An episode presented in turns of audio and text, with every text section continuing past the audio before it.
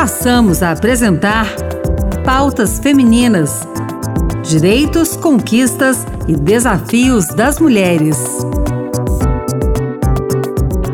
Olá, eu sou Ana Beatriz Santos e começa agora o Pautas Femininas. A jurista Grace Mendonça, primeira mulher a exercer o cargo de ministra-chefe da Advocacia Geral da União, é a entrevistada de hoje. Grace Mendonça é a organizadora da obra Democracia Substantivo Feminino, que reúne a visão de mulheres de diversos setores sobre os avanços democráticos no Brasil. Vamos ouvir. Ministra Grace Mendonça, como a senhora analisa a participação feminina na consolidação da democracia brasileira quando a gente olha para o passado recente? Efetivamente, nós estamos experimentando um processo de contínuo avanço não é, que tem permitido uma inserção paulatina da, das mulheres nos múltiplos espaços, não é, da sociedade brasileira. É, e quando falamos desses espaços, falamos não somente no ambiente público, como também no ambiente privado, no ambiente acadêmico. Observa-se, por exemplo, a participação das mulheres no poder legislativo brasileiro. Na atual legislatura, nós temos aí cerca de 15% é, de mulheres é, participando efetivamente da rotina e das atividades que fazem a diferença na construção das leis do nosso país. É, é uma participação ainda tímida? Verdade, é uma participação ainda tímida, mas que revela exatamente esse processo de avanço no tocante à participação das mulheres, porque quando se compara com a legislatura anterior, nós tínhamos menos de 10% de participação das mulheres. Estamos experimentando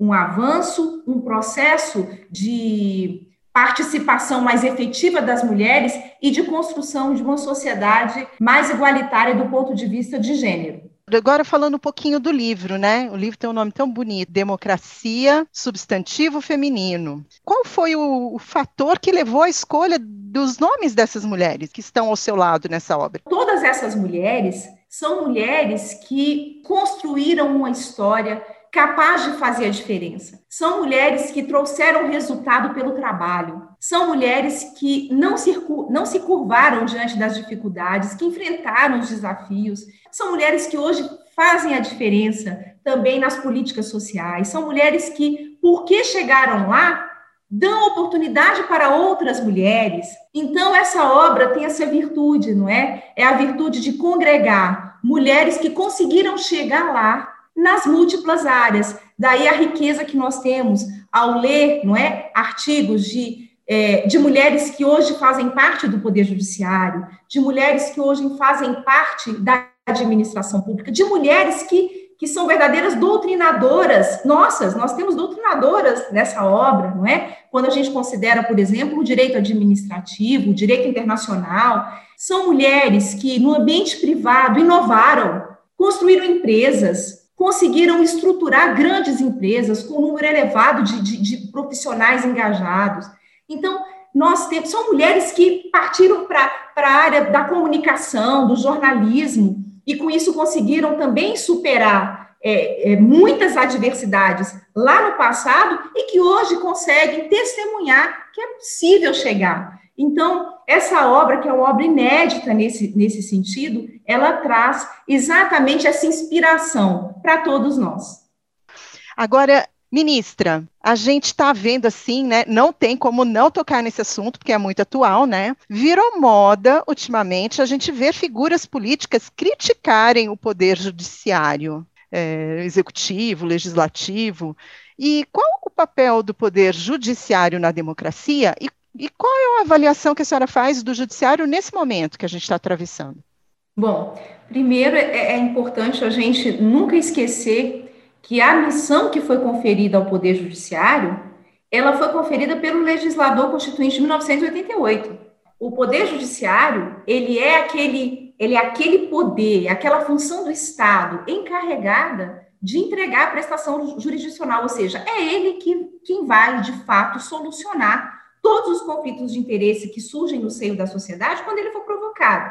O poder judiciário tem uma missão que ele não inventou, ele não criou, ele simplesmente se curva àquilo que foi vontade do legislador. Mas nós estamos num Estado democrático de direito. E como Estado democrático de direito, só existe uma democracia forte com um poder judiciário forte. E por que, que a gente precisa de um poder judiciário forte? Para ele dizer exatamente até onde é possível chegar. Mas à luz de quê? À luz da Constituição da República, à luz das leis que estão inseridas no nosso ordenamento jurídico. Ou seja, é preciso um poder judiciário atuante para justamente a sociedade como um todo saber até onde ela pode ir, os passos que ela pode trilhar. Não se concebe, não se admite uma democracia fora dos eixos que já foram delimitados pela Constituição e pelas leis da, da, do nosso país. Daí a importância de se respeitar o Poder Judiciário brasileiro, não é? é, é a importância de deixarmos nos, nos levar, muitas vezes até por, por ações irresponsáveis que surgem até no âmbito das redes sociais, e de divulgarmos perspectivas, afirmações que contrariam a própria missão que foi conferida pela Constituição da República ao Poder Judiciário brasileiro. Nós tínhamos, na verdade, é que nos orgulhar do nosso Poder Judiciário.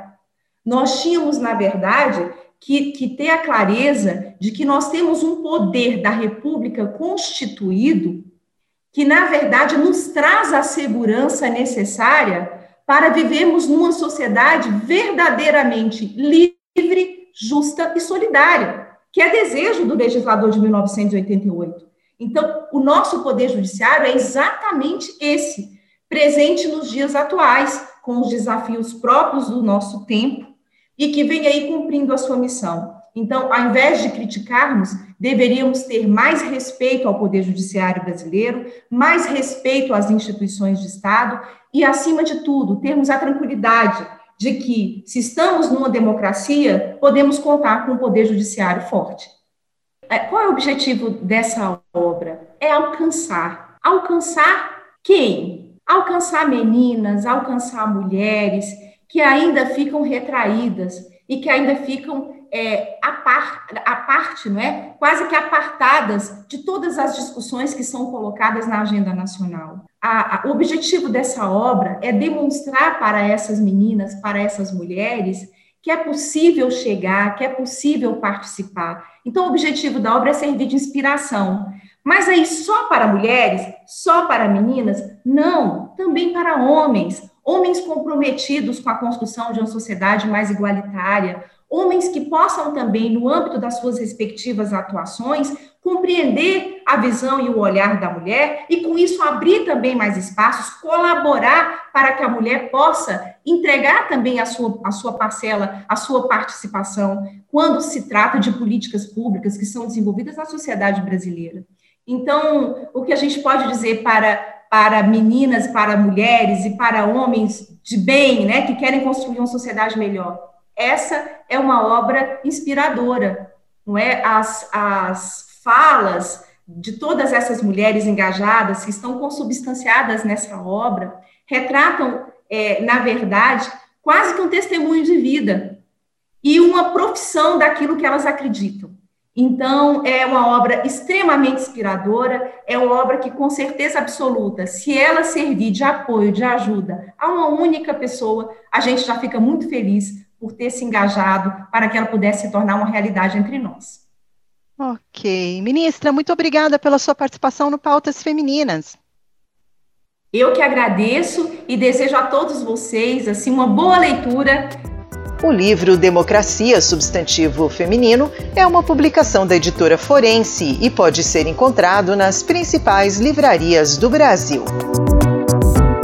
O Pautas Femininas termina aqui. O programa de hoje teve produção e apresentação de Ana Beatriz Santos e trabalhos técnicos de Antônio Carlos Soares. Obrigada pela sintonia e até mais.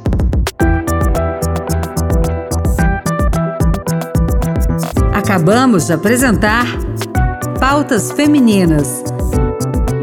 Direitos, conquistas e desafios das mulheres.